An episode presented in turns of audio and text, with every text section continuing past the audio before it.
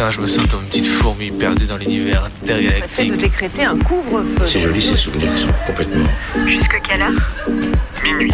Bonne nuit au mauvais garçon. Et alors justement, plus un souvenir est enlevé, enfin, c'est plus est présent. Parce qu'il n'y a pas de, il n'y a pas de souvenir. Minuit. Décousu. La nuit, ce sont des petits groupes très mobiles qui ont sévi dans Mézieux, Saint-Priest, Dessines, Vénissieux, Lyon. On est encore réveillé sur Canu. Si on, si on l'évoque, s'il y avait une image pour le montrer, serait mieux sans doute.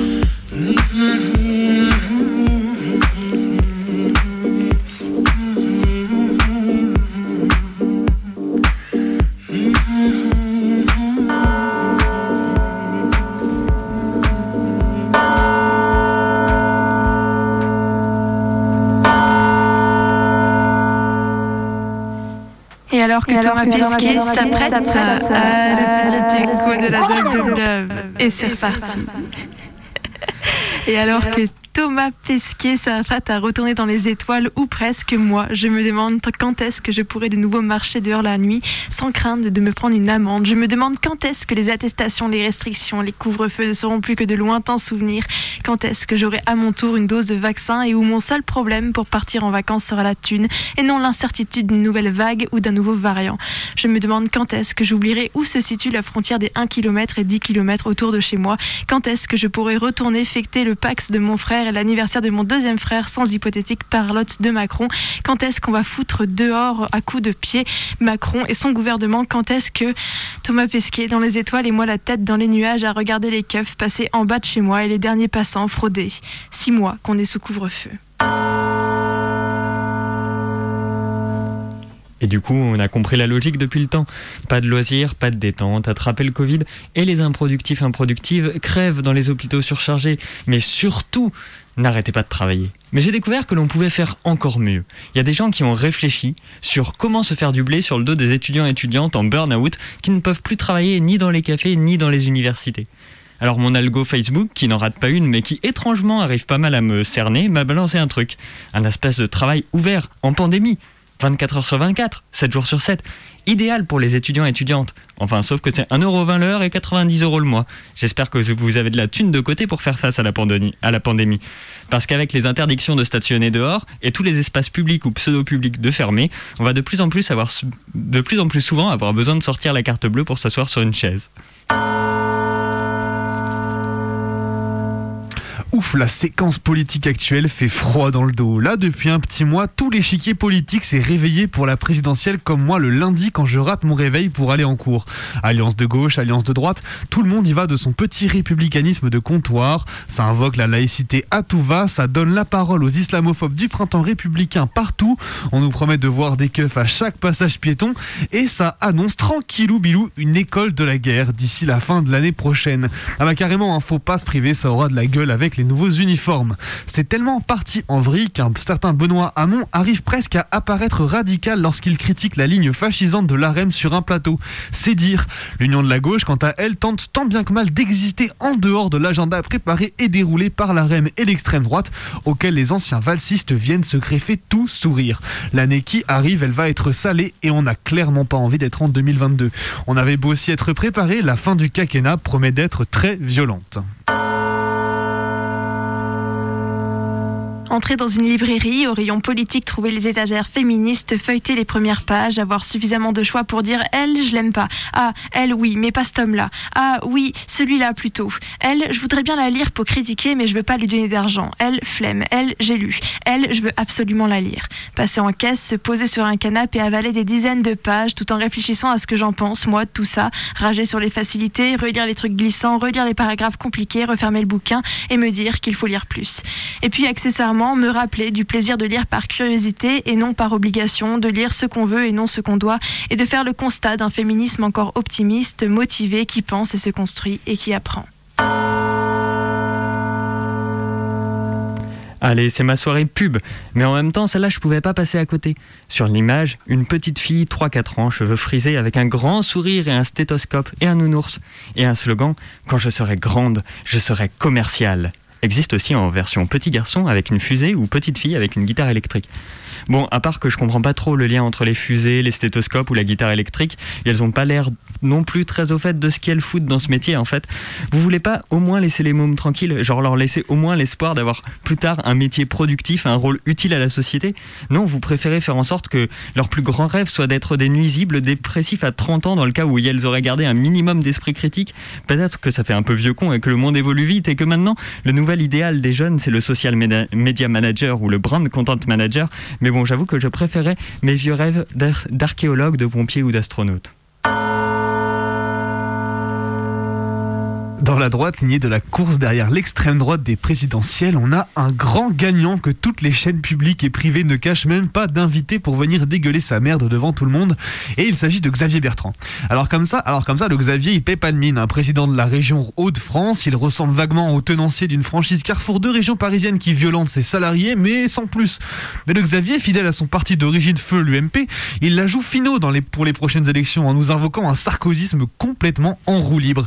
Et oui, exister à droite en 2021 entre l'AREM et le FN n'est pas chose aisée. Du coup, faut innover. Lui, il a capté, il a capté un truc, c'est que depuis que Belloubet a quitté le ministère de la Justice, plus personne ne parle des tôles ou du ministère de tutelle. Alors, il charge la barque. Mais pas qu'un peu, ah bah non, non, chacune de ses interviews, il en fait le point d'orgue.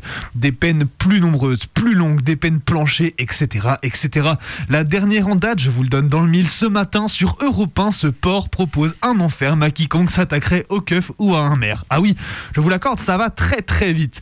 Aucun cadre, rien, du ferme, direct, vite fait, bien fait, inscrit dans la Constitution et paf Vous voyez ce filou de Xavier? Il rigole pas au milieu des requins et il a compris comment braconner des voix à droite.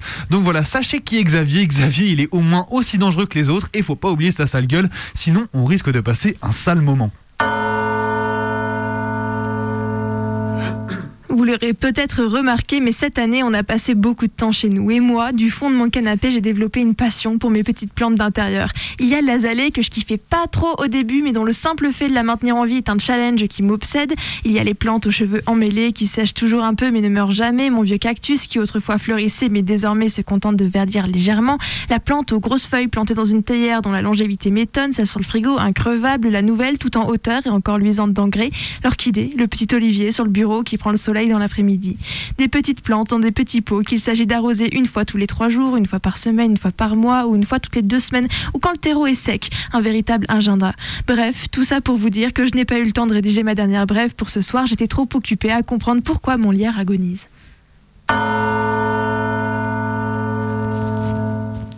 Alors parlons un peu de Chiapa à mon avis, après avoir proposé un baromètre pour régler le problème du harcèlement, sérieusement, on dirait que quand tu essayais de faire un exercice de stats au collège et qu'il y avait Taon Copen, celle, celui qui était une vraie tanche en maths, qui te propose son équerre et toi tu comprends pas trop pourquoi. Enfin, je pense qu'elle avait besoin qu'on parle d'elle, parce que Chiappa, elle est en train de lancer des états généraux de la laïcité. Parce que comme d'hab, il n'y a pas de question plus urgente, euh, plus urgente que la laïcité. Une grande consultation au Conservatoire national des arts et métiers pour, je cite, avoir une conférence de haut niveau avec des intellectuels de toute sensibilité.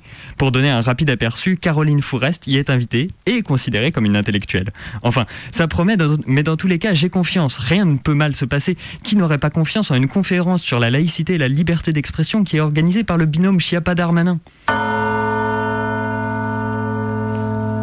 Bon, bon, je vais encore parler des prisons. Je sais, ça fait deux fois, mais bon, déjà, c'est un peu ma marotte. Et en plus, ça, ça fait vraiment longtemps qu'on n'avait pas eu d'actu officielle et discuté très publiquement sur pas mal de plateaux.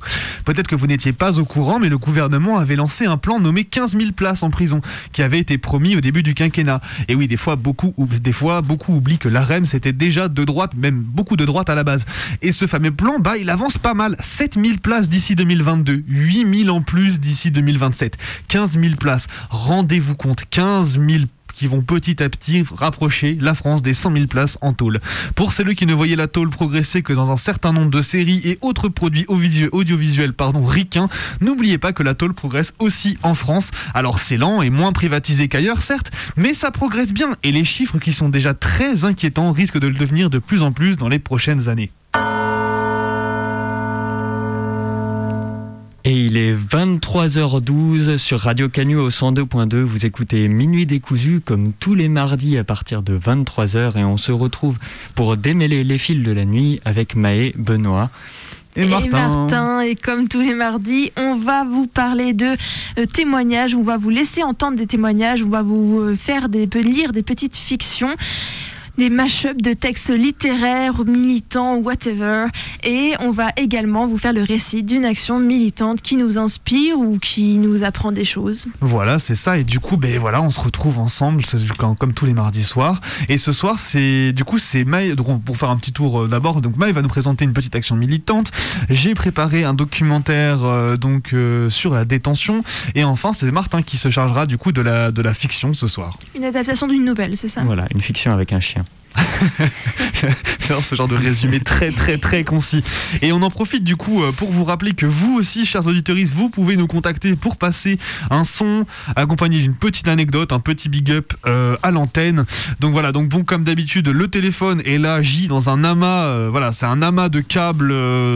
J'ai même pas envie de le décrire tellement ça fait mal au cœur, ce pauvre téléphone plein de poussière.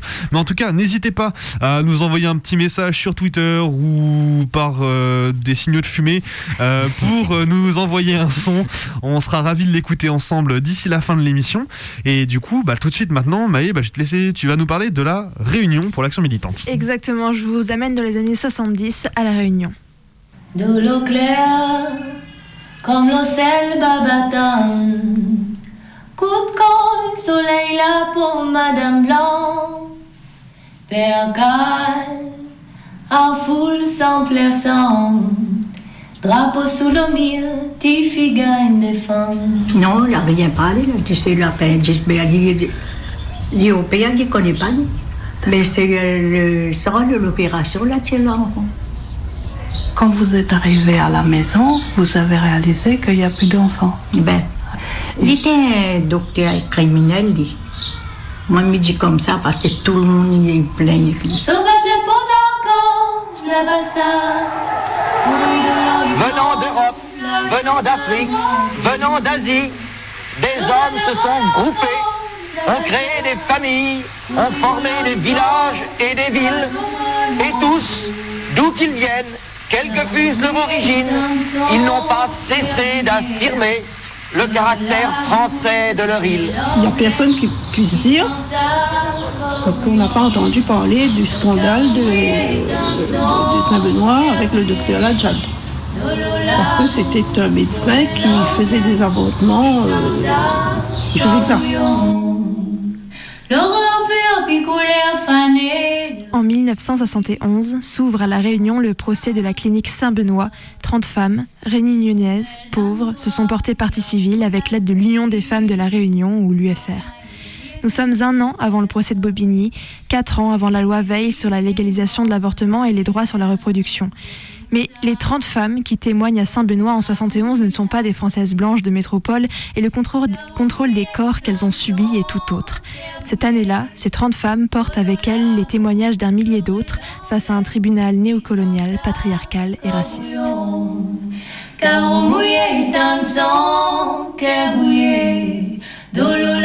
Dans les années 60, la Réunion est la proie d'une grande pauvreté et d'une surpopulation importante. Michel Debré, alors député de la Réunion, met en place une politique de limitation des naissances. On se donne un corps joie, propagande paternaliste et raciste destinée à convaincre les femmes de ne pas trop faire d'enfants, tracts distribués en masse pour apprendre aux femmes à contrôler leur température et à calculer leur cycle, mais pas seulement. Dans les cliniques médicales de la Réunion, on commence à distribuer des contraceptifs non testés aux effets dévastateurs. Tout empêcher, tout pour empêcher les réunionnaises de se reproduire blanc, jabassa, couille de l'or et blanc, l'accent noir, puis.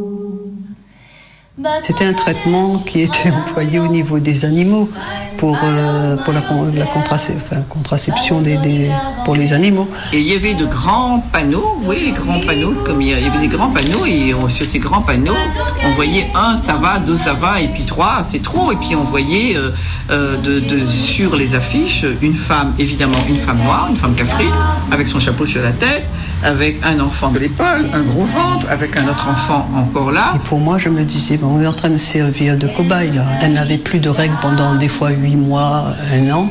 Et elle grossissait, il y avait des taches qui apparaissaient. Et le pire que j'ai vu, c'était, je vous montrer, euh, dans une boîte de sardines, des petites têtes noires de marmaille, d'enfants qui sortent de la boîte de sardines pour dire que c'est c'est trop, trop, c'est trop. Dans ta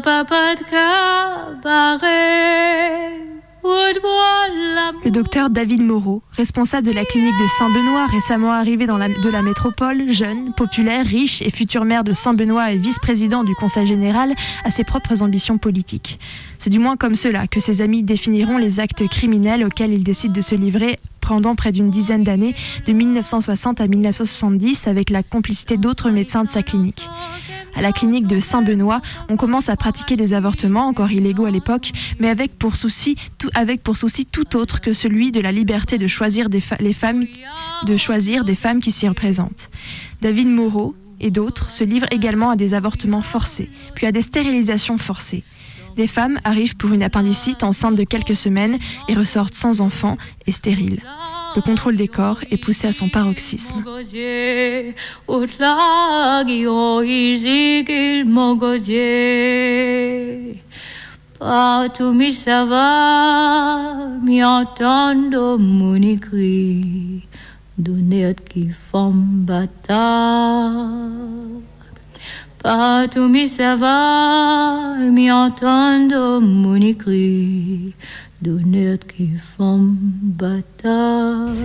Elle s'appelle Gisèle. À l'époque, elle avait 24 ans et elle était déjà mère de quatre enfants. À chaque grossesse et accouchement qui se faisait à domicile, elle souffrait le martyr. Elle tombe à nouveau enceinte et son médecin lui conseille d'aller accoucher à la clinique de Saint-Benoît, où, dit-il, on utilise des ventouses pour faciliter l'accouchement. Quand elle arrive, le docteur Lajad s'occupe d'autres patientes. Gisèle souffre toute la nuit et accouche normalement le lendemain matin. Trois jours après, le docteur Lajad lui parle d'une complication et la fait transporter au bloc. Quand elle reprend connaissance, elle voit une cicatrice depuis son nombril jusqu'en bas. Elle se renseigne, comprend qu'elle a subi une ligature des trompes. Elle a envie de pleurer. Elle a le sentiment qu'on a agi avec elle comme avec un animal. J'avais mon bébé qui était dans mes bras. Moi, j'ai accouché fin juillet et ça s'est passé quelques temps après où je suis arrivée avec mon enfant dans mes bras. Et à ce moment-là, ma soeur, elle me disait qu'elle ne pouvait plus avoir d'enfant. Et à ce moment-là, on s'est éclaté en larmes, mais c'est sûr que ça m'a vraiment torturée. Voilà, rentre l'hôpital, puis rentre à moi la clinique pour opérer l'appendice. Mais elle n'a pas fait l'appendice, elle a fait le, la tire les enfants. Elle n'a pas été considérée comme une personne pensante, comme une humaine qui pense. Moi te dis parier, bouillon sur plein de l'eau. Moi te dis parier, bouillon. En 1970, une jeune femme souffre de complications suite à un avortement. Un médecin de la Croix-Rouge appelé à son chevet constate qu'il y a eu curetage et décide de porter plainte contre X. Les avortements illégaux sont cette année-là révélés à la presse. Mais pas seulement. Le journal Témoignage commence à recevoir des lettres anonymes de femmes expliquant avoir subi des avortements forcés, dissimulés et des stérilisations contre leur gré. Il recense plus d'un millier d'interventions gynécologiques. Au cours de l'enquête, un autre scandale éclate, celui d'une fraude massive à la sécurité sociale. En 1960, la clinique de Saint-Benoît, qui ne compte que 79 lits, se fera rembourser 2962 hospitalisations, dont 1018 en gynécologie.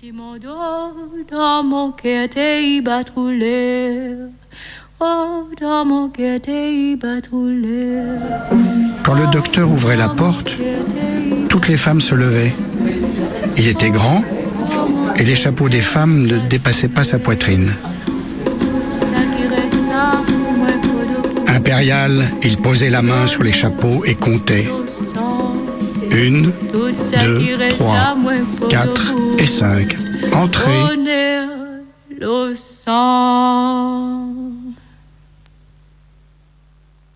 Tu feras la mouette, mi rodato donne son waro.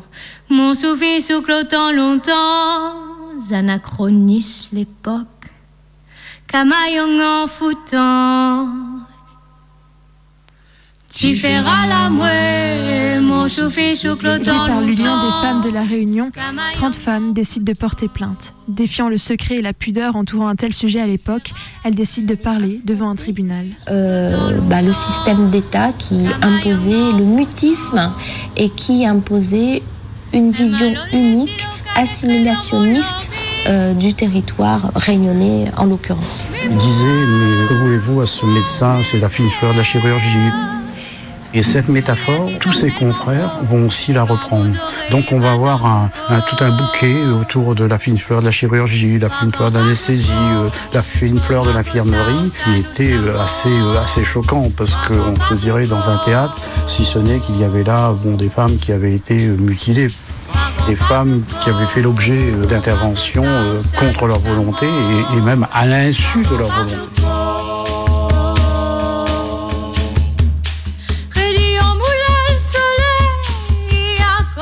Procès de la clinique de Saint-Benoît aboutira sur un classement sans suite, des plaintes des 30 plaignantes et sur l'indemnisation de deux de leurs maris pour la mutilation de leur corps à elles. Deux autres condamnations seront faites par la suite. Deux employés de la clinique, non pas pour les avortements et stérilisations forcées, mais pour fraude à la sécurité sociale. Les deux seuls accusés racisés parmi les hommes incriminés. Le docteur David Moreau sera reconnu civilement responsable, mais aucune peine ne sera prononcée contre lui. Mon souffle souffle tant longtemps, young en foutant. Pardon, pardon, Les 30 femmes du procès de la clinique de Saint-Benoît auront regardé droit dans les yeux la justice néocoloniale. Elles auront porté haut et fort leurs paroles et revendiqué leurs droits. Et leur courage, celui de témoigner face aux médecins qui les ont mutilés, celui de clamer fort ce que tout le monde savait tout bas, celui d'affirmer face à un paternalisme sexiste et raciste nauséabond que leurs droits de femmes pauvres, noires, ne pouvaient être piétinés sans conséquence, aura eu pour seul résultat d'ancrer au fer rouge dans l'histoire une nouvelle marque de l'oppression des femmes racisées.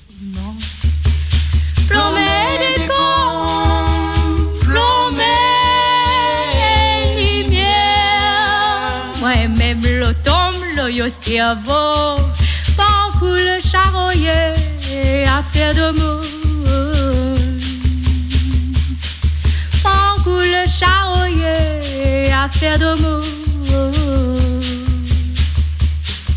Parcours le charroyer à fleur d'amour.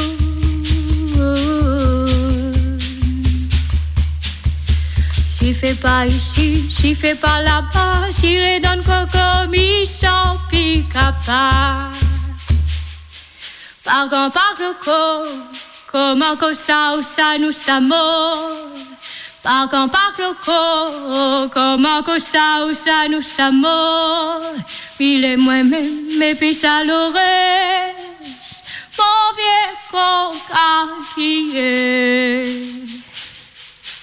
Moi la passe comme un brison poilu. Tic tic encore. Terre moi j'ai seul l'odeur sous nous, sous pas pour vol. Quand couche à mort, fait dire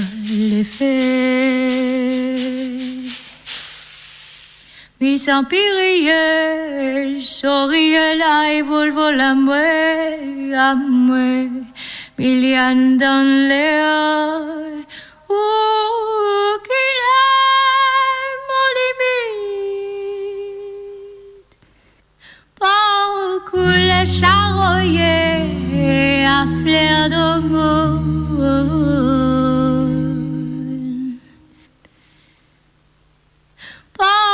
Les charroyers à fleur d'amour.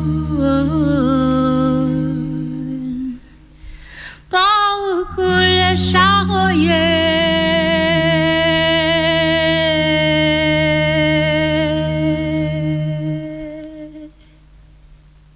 23h27 sur les ondes de Radio Canu, le 102.2 FM. Et c'était Maë dans Minuit décousu qui nous a présenté une action militante du coup sur l'affaire de la clinique Saint-Benoît euh, à La Réunion. Et du coup, bah, je vais te laisser rebondir dessus parce Oui, que voilà de l'action dire. de ces 30 femmes du coup qui ont porté plainte pour ces, pour ces stérilisations et avortements euh, forcés et, et dissimulés et qui n'ont pas obtenu justice parce qu'on était en 71, qu'on était à la Réunion et que même aujourd'hui ce serait même pas si évident que ça à mon avis. Et c'était avec la musique de la chanteuse réunionnaise Anne O'Haro et des extraits du documentaire Les 30 courageuses de la Réunion. Et c'est une histoire dont on entend très peu parler, mais alors euh, du coup ça m'a ça m'avait pensé du coup au bouquin, euh, à des bouquins de Françoise Vergès particulièrement, Oui, euh, voilà. elle qui a traité pas mal du sujet. Bah, c'est elle qui a voilà. reparlé de cette affaire-là dans un de ses bouquins et qui, du coup, en 2019, c'est ressorti pas mal dans la presse, qui a pas mal relayé tout ça. Mais à part ça, c'est vrai que c'est quelque chose dont on entend peu parler. Et pourtant, c'était une des, des revendications qu'on qu'on tentait de porter en fait pendant les, les lois euh, contre- sur l'avortement, etc. dans les années 70. Les, euh, les militantes racisées euh, de la Réunion et d'ailleurs, mais euh, qui a pas forcément été euh, très entendue et qui montre encore euh, la, la spécificité voilà des, des luttes euh, des luttes afro-femmes.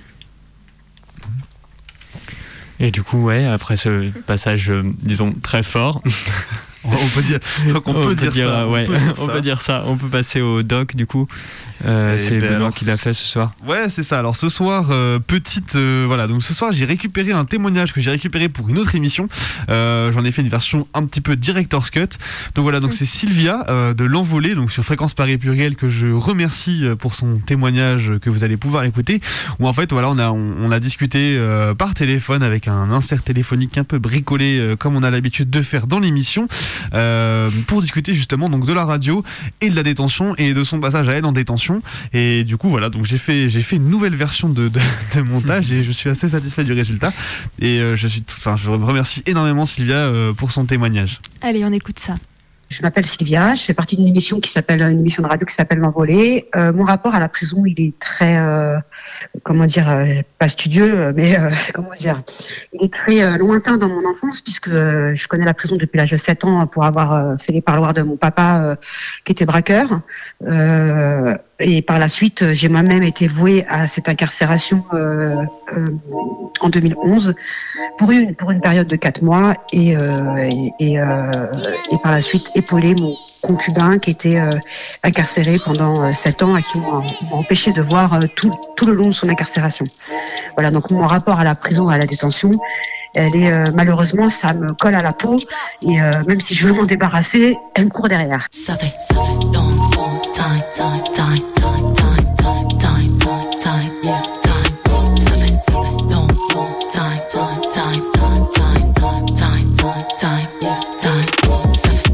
que je me sens de prisonnier, euh, fille de prisonnier, prisonnière, je plus hein. Moi, je connaissais la, je connaissais la tôle depuis l'âge de 7 ans. Mon père, il m'en avait tellement parlé que quand je suis arrivée, c'était comme si, comme si euh, je l'avais déjà vécu, en tu vois, à travers mon père. Donc, euh, je savais les- les- le fonctionnement. Tu vois, parce que je parlais avec lui, j'ai tellement parlé avec lui. euh, comme mon père, il avait 20 ans de prison derrière lui, il a peur parler de prison. Pourquoi tu veux qu'on parle, lui et moi, tu vois? Donc, forcément, il me disait, bah, tu vois, quand euh, il se passe ça, on fait ça, euh, tu vois. J'étais, euh, j'étais quand même calé, quoi.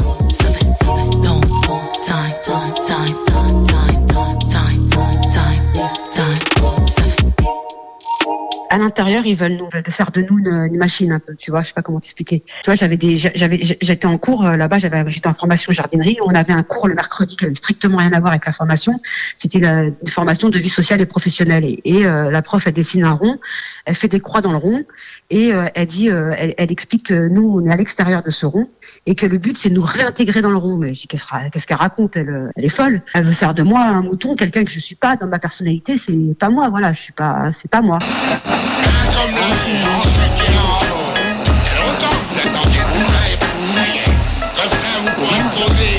J'ai j'ai connu l'envolée quand j'étais euh, incarcérée à Fleury.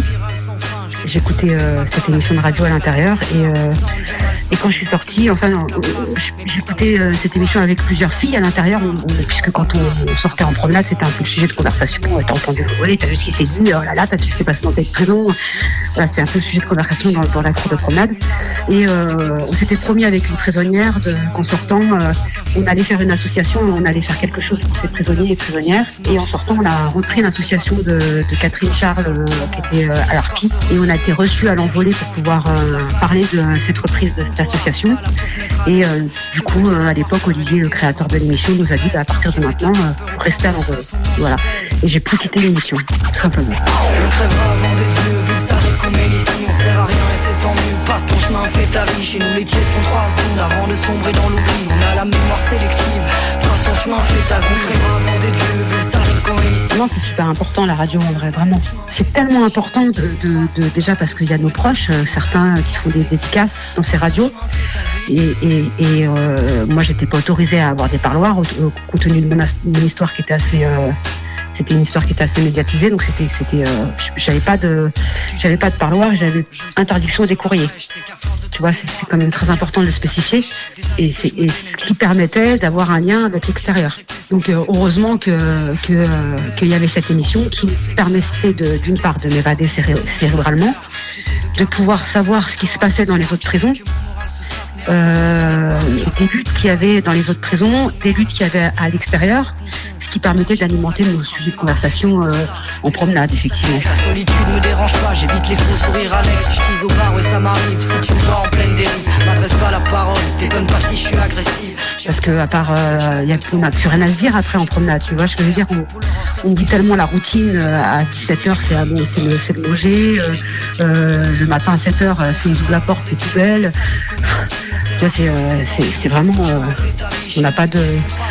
On est- c'est- quand je- pour ça, c'est, on, est, c'est- on est des machines en vrai.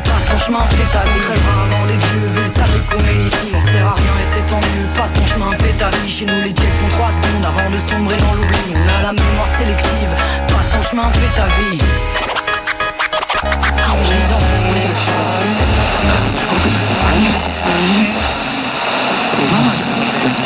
Et cette émission, elle est, euh, elle est primordiale. euh, En tout cas, euh, pour certaines d'entre nous, elle est, elle est, elle nous permettait de, de, tenir euh, cette incarcération. Voilà, il y a des femmes et des hommes qui se battent dans d'autres tôles, qui sont forts et, et il faut continuer à, à se battre contre contre cette machine à détruire et à tuer parce que ça tue. La prison, faut pas l'oublier. Ça tue, ça tue, bah, ça peut tuer cérébralement, ça peut tuer physiquement, ça peut tuer, ça peut, ça peut tuer. Même euh, parfois, il y a des, morts euh, suspectes euh, qui y sont à l'intérieur. Voilà. Et puis il y a des gens qui sont poussés à bout. Vraiment. Et donc, et quand on explique à, des gens à l'extérieur, et même à, certains proches, quand ils viennent au parloir, je voyais des copines qui disaient quand j'explique à ma famille qu'on est poussé à bout à l'intérieur, les gens limite ils y croient pas quoi. Tu vois, c'est pas, c'est, dur de, de se sentir seul face à, ça quand tu vois que qu'on t'arrache, lors d'une foule on t'arrache les, photos et tout euh, de, tes, enfants et que et qu'on piétine dessus, qu'on voit la trace de leur rongeur, c'est que et qu'on a que ça, qu'on s'accroche qu'à ça en vrai. Donc ça, ça, voilà, c'est important de, de savoir euh, et que c'est dit, qu'est-ce que ça soulage quand tu écoutes la radio et que tu te dis putain, il y a quelqu'un qui l'a fait et qui a osé parler. Je n'ai plus rien à perdre, si n'est mon temps. Épargnez-moi vos théories, vos proverbes, de sous-littérature terrassable, à plat couture. Force est de constater que trop se perd dans l'autocensure. Un angle qui obscure. Et euh, je me rappelle, on avait écrit une lettre euh, où on dénonçait le docteur. Et euh, on a été convoqué dans le bureau du directeur. Et le directeur, il nous dit Mais c'est quoi ce courrier dans le dans là? Et nous, dit De quoi vous parlez? Parce que nous, on a, il a été bloqué, le courrier, l'envolée. Donc on ne sait pas ce que c'est cette lettre. C'est vrai qu'elle elle était signée quand même. Hein. J'ai dit Mais on ne sait pas, sait pas ce que c'est cette lettre. Vous, vous, vous parlez de quoi? Et, euh, et en fait, il me, dit oui, euh, je fais de toute façon, vous avez qu'à porter plainte pour diffamation, on n'a pas donné le nom du docteur. Donc euh, il n'y a pas de souci. Il dit oui, mais il y en a qu'un, c'est pas compliqué. Ah bah, il y a que vous qui le savez qu'il y en a qu'un ici. Hein. Vous, c'est pas, hein, t'as vu. euh. donc euh, forcément, euh, quand on voit reçoit un docteur euh, qui, qui, est, très désagréable, qui nous parle comme si on était je suis désolée, ça donne pas envie d'aller se faire soigner. hein. Donc on est obligé de le dénoncer. Voilà. Maintenant, portez plainte pour diffamation. Par contre, vous avez eu la chance de recevoir l'envolée, ça c'est plutôt cool parce que nous, euh, nous, il nous a été interdit, il a été mis directement à la fouille. Mais vous êtes abonné? Je suis personne, je n'ai rien à vendre, je traîne mes vieilles casseroles derrière mon dos. Je n'ai aucun compte à rendre, sur des traces incertaines, j'égrène des fois, il y a des filles qui sortent et qui vont à la radio, tu vois, et on est encore incarcéré, on entend nos copines et qui nous font des dédicaces. C'est un truc de fou, ça aussi, tu vois. Tu vois, quand par exemple, moi j'étais à Fleury, euh, ma copine, elle est, est sortie, elle est partie à l'émission, et euh, j'entendais la voix de ma pote euh, qui a vécu la misère en tôle et qui expliquait, bah voilà, on m'a fait ça, je suis tombée enceinte, moi j'étais enceinte, normalement tu vas en nurserie, parce a une nurserie à Fleury pour les femmes enceintes, et tu vas en nurserie au sixième mois de grossesse. Elle était euh, à 7 mois et demi, elle était toujours euh, avec nous, avec son gros bidou. euh, euh, on nous disait, mais il faut qu'elle soit, euh, faut qu'elle soit quand même. c'est la prison, c'est quand même un choc carcéral, quoi. C'est dur. Il y a des femmes qui accouchent à 7 mois prématurément. Si elle accouche là, là maintenant, là, cette nuit là, à 7 mois et demi, on fait quoi? Déjà, quand je suis en train de crever, je frappe à la porte, vous venez pas. Mais vous faites quoi là? Et donc, on avait manifesté pour qu'elle puisse être, euh, mise euh, en nurserie, tu vois. Donc, euh, c'était. quand même un sujet tabou quoi à l'époque enfin t'entends ta pote qui, raconte ça alors que tu as vécu ça avec elle et à la fin elle dit oh dédicace aux copines tu vois ouais.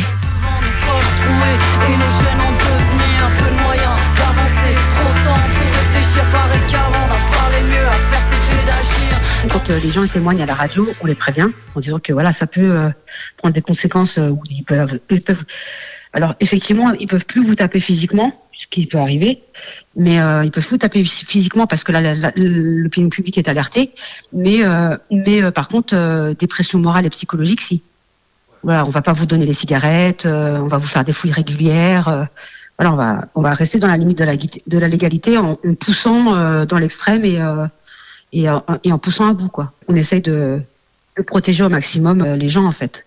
Des fois on, on change leur nom ou euh, on change de prison ou et après en interne on écrit euh, on écrit à la tôle et euh, on dit qu'on est au courant de la situation, que la personne est en parfaite forme morale, physique et psychique, qu'il n'est pas suicidaire, que qu'on en tiendra responsable la direction, puisque c'est elle est responsable de tous les prisonniers qui sont dans l'enceinte de son établissement, et que si elle réagit pas vite, ben, ça sera les journalistes qui le feront dans, dans les médias, et que sûre que ça fera une bonne publicité à, à la tôle et à son poste de direction. Eh, la rage s'en mêle, même les vieux tiennent des barres d'acier. Y a pas grand chose dans la gamelle, mais la poubelle est rassasiée. Chaleur d'un quartier, le froid du tonfa pour faire le contraste. Les chacs sont à quatre pattes, ils recherchent pas. On demande de faire, de saturer les fax surtout, et de choisir les couleurs, c'est-à-dire qu'au lieu de faire un fond blanc sur un fond noir, on demande de faire un fond noir et des écritures blanches comme ça, ça use leur encre, ce qui permet à, à ceux euh, qui s'aperçoivent pas qu'il n'y a plus d'encre, et ça peut créer des vices de procédure pour les gens qui ont fait des demandes de remise en liberté, par exemple. Tu vois, parce qu'ils ont 10 jours en fait, quand tu fais une demande de, de remise en liberté, tu as 10 jours euh, ouvrables euh, pour avoir une réponse. Si- S'il arrive au 11e jour, il y a une procédure. Et donc ça peut euh, éventuellement créer des vices de procédure euh, parce qu'il n'y a plus. Là, c'est pas le Sur un opératrice, ça veut choper de la tisse, ça dort le jour pour être opé la nuit. Cigarette et stylo, si je m'arrête, si je me terre loin de la lumière, yo, crois-tu que je vais disparaître? Tous les soirs du monde, des rimes nocturnes sur un opératrice, ça veut choper de la tisse, ça dort le jour pour être opé la nuit. Cigarette et stylo, si je m'arrête. Non, puis c'est un sujet qui me prend trip. Tu sais, en plus, quand je parle de la tôle, je revis le, le système carcéral, tu vois. Parce que là, quand je te parle, j'écoute dans mon délire, euh, je suis en cellule, j'écoute l'envolée avec ma, avec ma fourchette à la fenêtre, parce que tu sais, nous, à on n'a pas de barreaux. hein. On a des fenêtres qui s'ouvrent, euh, tu sais, de 10 cm, euh, je sais pas comment, tu vois. Donc, on peut passer le bras euh, par la fenêtre, euh, on peut faire des vidéos tranquilles, et donc, on peut passer le bras et faire l'antenne. Voilà, je me revoyais euh, en équilibre, l'autre en train de dire, mais arrête de bouger. Bah, viens tenir l'antenne, toi, euh, c'est marrante. Tu vois, c'est- c'est plein de trucs, tu vois, qui passent. euh. Des origines m'importe peu. Suffit d'être un être humain pour lire la peine dans n'importe quel yeux. L'écrage éclairé d'une bougie. J'esquisse l'ombre d'une noctambule. Réveil brutal, les rayons du soleil. On se perce ma bulle. Tous les les soirs du monde Des rimes nocturnes sur un opératrice Ça veut choper de la tisse, ça dort le jour pour être opé la nuit Cigarette et stylo. C'est souvent on me pose la question qu'est-ce qui a été plus dur pour toi d'être euh, prisonnier ou euh, d'être prisonnière ou de, ou de faire les parloirs? Pour moi, je pense que pour moi, après hein, c'est mon, mon ressenti perso, c'était plus dur de, de faire les parloirs que de, vivre l'incarcération. Parce que toi à l'intérieur t'es tellement coupé du monde, ton seul problème c'est de sortir. T'as plus de problème d'impôt, t'as plus de problème de comment tu vas acheter ton manger, puisqu'on t'envoie des sous, t'es, tu vois? Enfin, c'était euh, parce que j'ai eu la chance d'avoir des gens qui m'envoyaient des sous, mais il y a des gens qui sont pas, euh, qui sont pas, euh, qui sont pas épaulés. Hein. Donc après, c'est, tu vois, t'as, t'as pas, ton seul problème, c'est putain, il faut que je sorte de là. Et t'en deviens tellement égoïste que tu- les gens quand ils viennent euh, au parloir, tu te dis mais t'as été faire la promesse d'emploi Tu tu leur pètes des câbles dans la tête alors que eux, euh, ils courent chez les commerçants, se mettent à nu. Tu vois, c'est moi ça, ça, ça, c'est- tu vois, c'est ça, je l'ai vécu avec, euh, avec, euh, je l'ai vécu avec euh, mon père quand j'étais petit. Tous les soirs du monde Des rimes nocturnes sur un opératrice Ça veut choper de la tisse, ça dort le jour pour être opé la nuit Cigarette et stylo. Si je m'arrête, si je me terre loin lumière, yo, crois-tu que je vais disparaître? Prisonnier, euh, fille de prisonnier, prisonnière, je- j'ai tous les rôles. Pour être opé la nuit Cigarette et stylo. Si je m'arrête, si je me terre loin de la lumière, yo, crois-tu que je vais disparaître?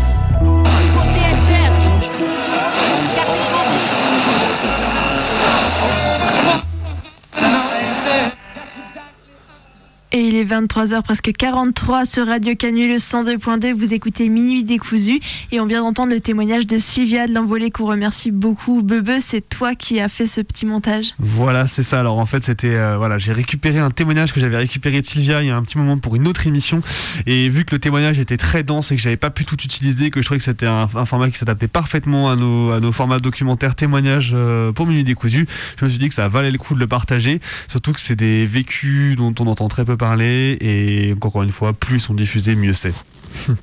Tout à fait. Bon, comme on n'a pas eu reçu de son, on va en passer un nous-mêmes. Martin, c'est toi ouais, qui. je suis allé en chercher un un peu euh, dans, dans mes valises avec euh, une micro-anecdote. Euh, C'est, du coup, c'est, ça sera une chanson des Pixies que j'ai découvert vraiment sur le tard euh, pendant le confinement. Et du coup, juste, c'était une musique que j'ai énormément écoutée pendant le confinement à une époque où la musique était euh, très importante parce qu'il ne nous restait pas grand-chose d'autre à faire. Et voilà, ça ressemblait à ça du coup.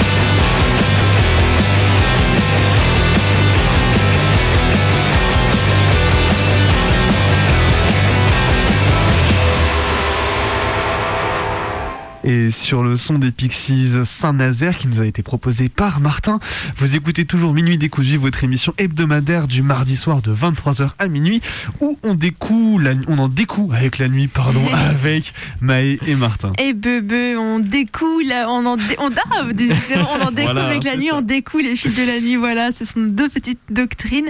Et comme c'est la fin de l'émission, on va se raconter une petite histoire. Martin, tu nous as préparé une fiction. Oui, on va continuer à découdre les fils de la nuit avec une euh, fiction de Sadek Adayat, euh, turc du coup. À propos d'un chien. À propos d'un chien. Vous verrez un chien dans cette fiction. Allons-y. Satisfait.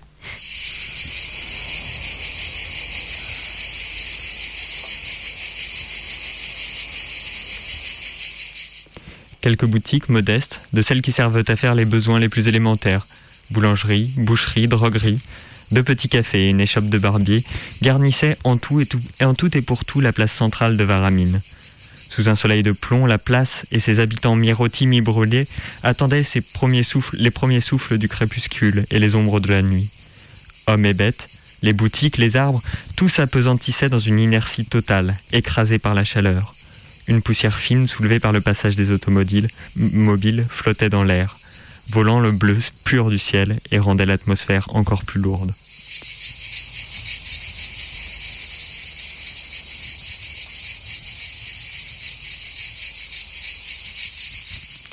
Sur un côté de la place se dressait un vieux platane dont le tronc, creusé et rongé par l'âge, s'obstinait vaillamment à étendre un fouillis de branches torses et noueuses. À l'ombre de son feuillage poudreux, sur un large banc de pierre, deux jeunes garçons à la voix sonore vendaient l'un du riz, l'autre des graines de courge. Une eau boueuse, épaisse, se traînait péniblement dans le ruisseau devant le café. Le seul édifice qui attira le regard était la fameuse tour de Varamine, dont on apercevait le semi-cylindre lézardé et son sommet conique. Des moineaux avaient fait leur nid dans les inter- interstices des briques croulantes, mais aussi se tenaient quoi, assoupis par la chaleur. Seuls par intervalles, les glapissements d'un chien troublaient le silence.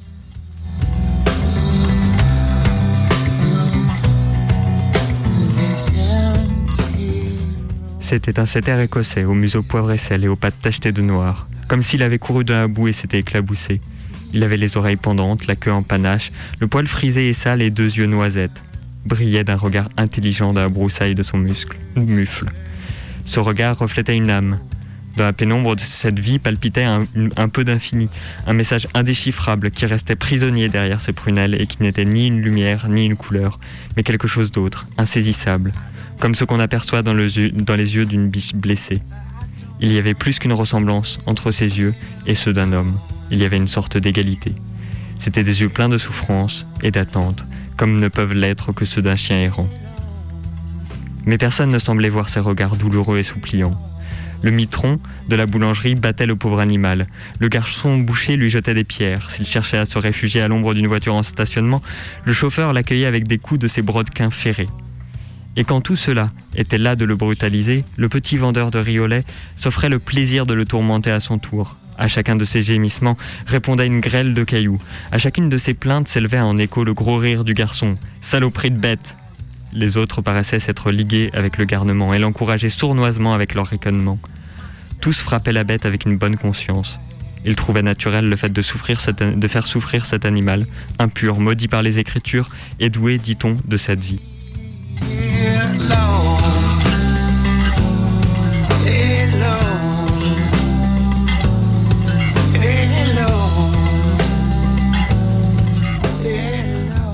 Harcelé par le vendeur de riolet, le malheureux chien finit par s'enfuir dans la rue qui menait à la tour. Le ventre vide, il se traîna jusqu'à un petit canal d'irrigation où il se cacha. La tête posée sur les pattes de devant, la langue pendante, somnolent, il, il contemplait d'un œil vague le champ verdoyant qui ondulait devant lui. Il était rompu, tous ses membres lui faisaient mal. L'atmosphère humide du fossé pénétra son corps d'une sensation reposante. Les odeurs de toutes sortes, celles des végétaux à demi desséchés, celles d'une vieille chaussure mouillée, celles de choses mortes et de choses vivantes, rappelaient à son odorat des souvenirs confus et lointains. Chaque fois qu'il regardait la campagne, son instinct se réveillait et le passé reprenait vie dans son cerveau. Mais cette fois-là, la sensation était si forte qu'on eût dit un- qu'un appel avait résonné à ses oreilles, un appel irrésistible à bondir et à gambader dans la verdure. Ce désir était hérité de ses ancêtres qui avaient grandi librement dans les herbages d'écorce. Autrefois, Il connaissait des nécessités, des obligations de toutes sortes. Il se sentait tenu d'accourir à l'appel de son maître, de chasser dans la maison avec les inconnus et les chiens étrangers, de jouer avec les enfants du maître, de savoir comment se reconduire avec les visiteurs, de manger à certaines heures.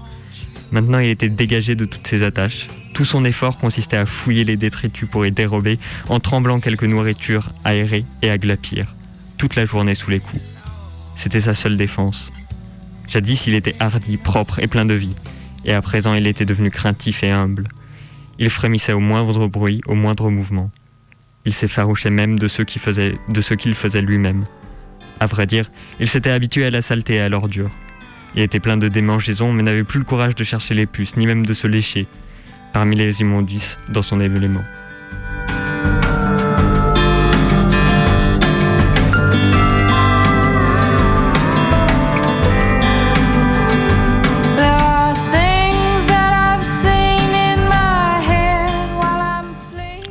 Quelque chose était mort en lui.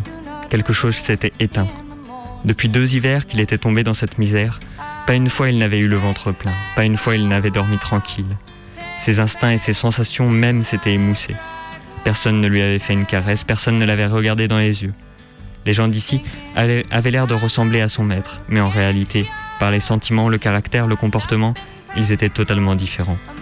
Ce dont il était jadis le familier semblait moins étranger à son monde. Il comprenait mieux ses sentiments et ses peines, et il le protégeait. Il se rappela la niche de bois, les jeux sur la pelouse avec son frère. Il s'amusait à mordre ses oreilles tombantes, et tous deux se roulaient par terre, puis se relevaient et se mettaient à courir. Plus tard, il eut un autre compagnon, le fils de la maison. Il galopait derrière lui dans le fond du jardin en aboyant. Il attrapait par ses vêtements, et il n'oubliait pas les caresses que lui faisait son maître, ni les morceaux de sucre qu'il lui donnait. Mais il préférait l'enfant qui était son compagnon de jeu et qui ne le frappait jamais. Plus tard encore, sa mère et son frère disparurent. Il n'y eut plus que le maître, son fils et sa femme, avec un vieux domestique. Comme il distinguait bien l'odeur de chacun d'eux, comme il reconnaissait leurs pas, quand il, repre- quand il prenait place autour de la table pour le dîner et le déjeuner, et que s'élevait le bruit des couverts, il tournait autour d'eux, le regard attentif, et humait le, et le parfum des mets. Parfois, la femme, malgré les objections de son mari, lui tendait amicalement un morceau. Après le repas, le vieux domestique l'appelait Pat, Pat, et lui versait sa, sa pitance dans son plat, près de la niche. C'est la sensualité qui fit son malheur. On ne laissait pas sortir de la maison et courir après les chiennes. Il. Il se trouvait qu'un jour d'automne, son maître, montant dans une voiture avec deux hommes qui venaient souvent à la maison et que Pat connaissait bien, appela le chien et l'installa à côté d'eux. Pat avait souvent voyagé en automobile avec son maître, mais cette fois il était en route et tout excité. Après quelques heures de route, il s'arrêtait sur cette place de Varamine. Le maître et ses deux compagnons s'engagèrent dans cette même ruelle qui conduit à la tour. Mais voilà que Pat avait humé une odeur de chienne qui l'affola. Il flaira à droite et à gauche, puis s'introduisit dans un jardin en se glissant par le passage d'un canal d'irrigation. Vers le soir, il entendit la voix de son maître qui l'appelait Pat, Pat. Mais était-ce vraiment la voix de son maître ou seulement un écho dans ses oreilles? Cette voix avait ordinairement sur lui un effet irrésistible, car elle lui rappelait toutes les obligations dont il se savait chargé. Mais cette fois, une force supérieure à toutes les forces du dehors le retenait auprès de cette chienne, et son oreille était sourde à tout autre appel. Des sensations violentes s'étaient éveillées en lui, l'odeur de la chienne lui donnait le vertige, et tout son corps, ses muscles et ses sens se refusaient à obéir. Bientôt on, lui tomba dessus à coups de bâton et de manches, de bêches, et il fila par où il était entré. Quand il eut repris ses sens, il partit, étourdi et rompu de fatigue, mais léger et détendu à la recherche de son maître. Il perçut, dans, plusieurs ruelles les traces subtiles de sa venue. Il flaira partout en laissant à des intervalles déterminés des marques de son propre passage. Il, est, alla ainsi jusqu'au terrain vague en bordure de la localité. Puis il revint sur ses pas, car il comprenait que son maître avait regagné la place centrale. Mais à partir de là, les faibles vestiges de son odeur se perdaient parmi une foule d'autres effluves.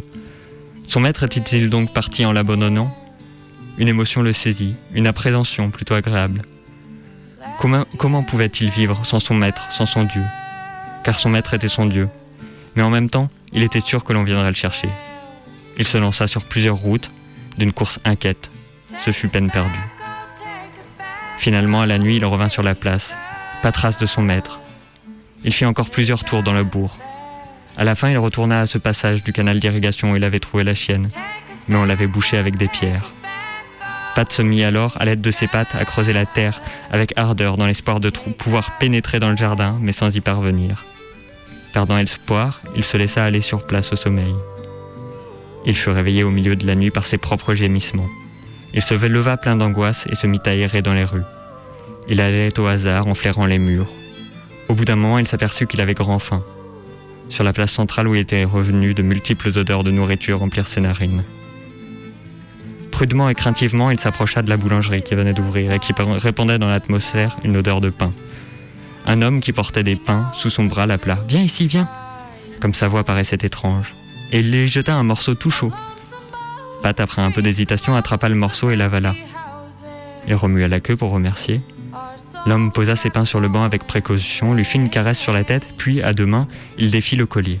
Quel soulagement C'était pour Pat comme si on l'avait tout un coup déchargé de toutes ses responsabilités, de tout devoir, de toute obligation.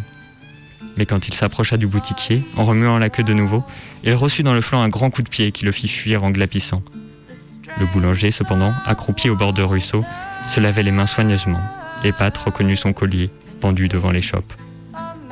Dès lors, il ne reçut de ces gens rien d'autre que des coups de pied, des coups de trique et des volées de cailloux, alors qu'il à croire qu'ils lui vouaient une haine mortelle, qu'ils trouvaient leur plaisir à le torturer. Il sentait qu'il était entré dans un monde nouveau qui n'était pas le sien et où personne ne le comprenait. Les premiers jours furent pénibles, puis peu à peu il s'habitua. Tout en somnolant dans son fossé, Pat poussa quelques gémissements, puis il s'éveilla. Il avait dû faire des cauchemars, il ressentait une faim dévorante et croyait humer un fumet de viande rôtie. Au même instant, une voiture arrivait à grand bruit, en soulevant force de poussière. Un homme en descendit qui s'approchait du chien et lui fit une caresse sur la tête. Ce n'était pas son maître. Pat ne s'y trompait pas. Il aurait bien reconnu l'odeur. Il n'avait plus de collier qui pût motiver ses avances. L'homme, se retournant, le caressa de nouveau. Pat se mit à le suivre de plus en plus étonné.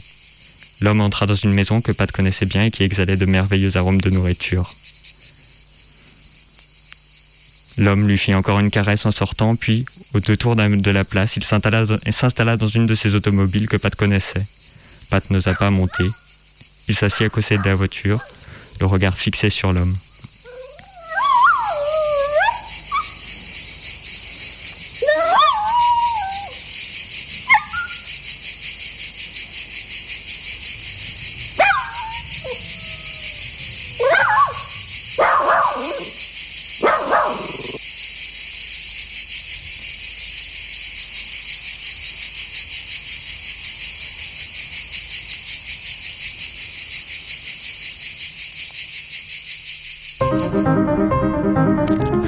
Soudain, la voiture, dans un nuage de poussière, démarra. Pat aussitôt se mit à courir derrière. Cette fois, il ne voulait pas perdre cet homme. Il haletait, mais malgré la douleur, il allait au grand galop.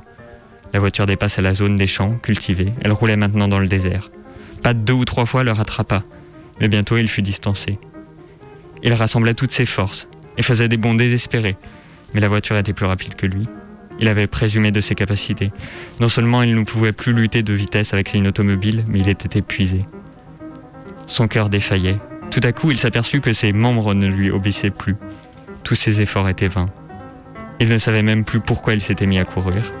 Il ne savait même plus où il allait. Et d'ailleurs, où aller Devant, derrière, qu'importait désormais Il s'arrêta haletant, la langue pendante, ses yeux se voilaient. Tête basse, il se traîna à l'écart de la route et posa son ventre sur la pierraille brûlante et humide qui garnissait le fond d'un fossé au bord d'un champ.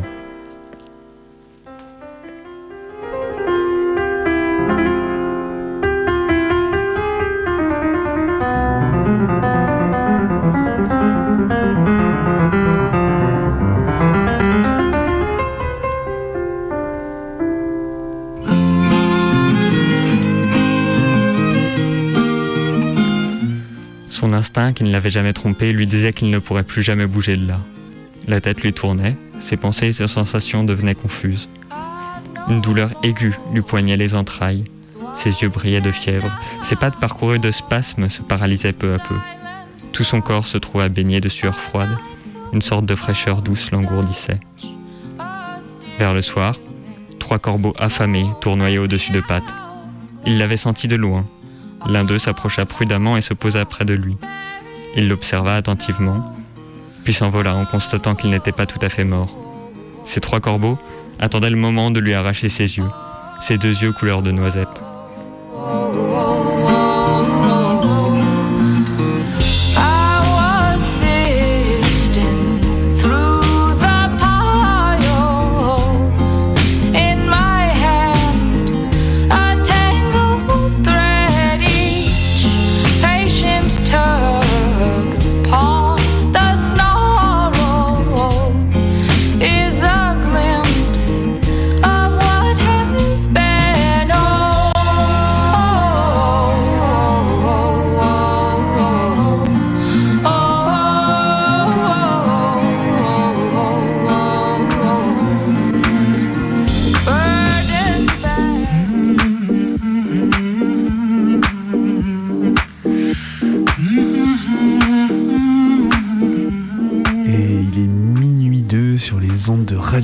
La plus rebelle des radios. Vous écoutiez Minuit décousu, votre émission hebdomadaire de 23h à minuit, tous les mardis du coup, en compagnie de Maë et de Martin. Et. Pardon, oh, il y avait un micro qui n'était pas rallumé, c'était pour dire que c'était avec Bebe aussi. voilà, et d'ici la semaine prochaine, eh ben, on, on se retrouve la semaine prochaine et on vous invite à retrouver toutes nos émissions sur notre audioblog Arte Radio. Bonne nuit. Bonne nuit.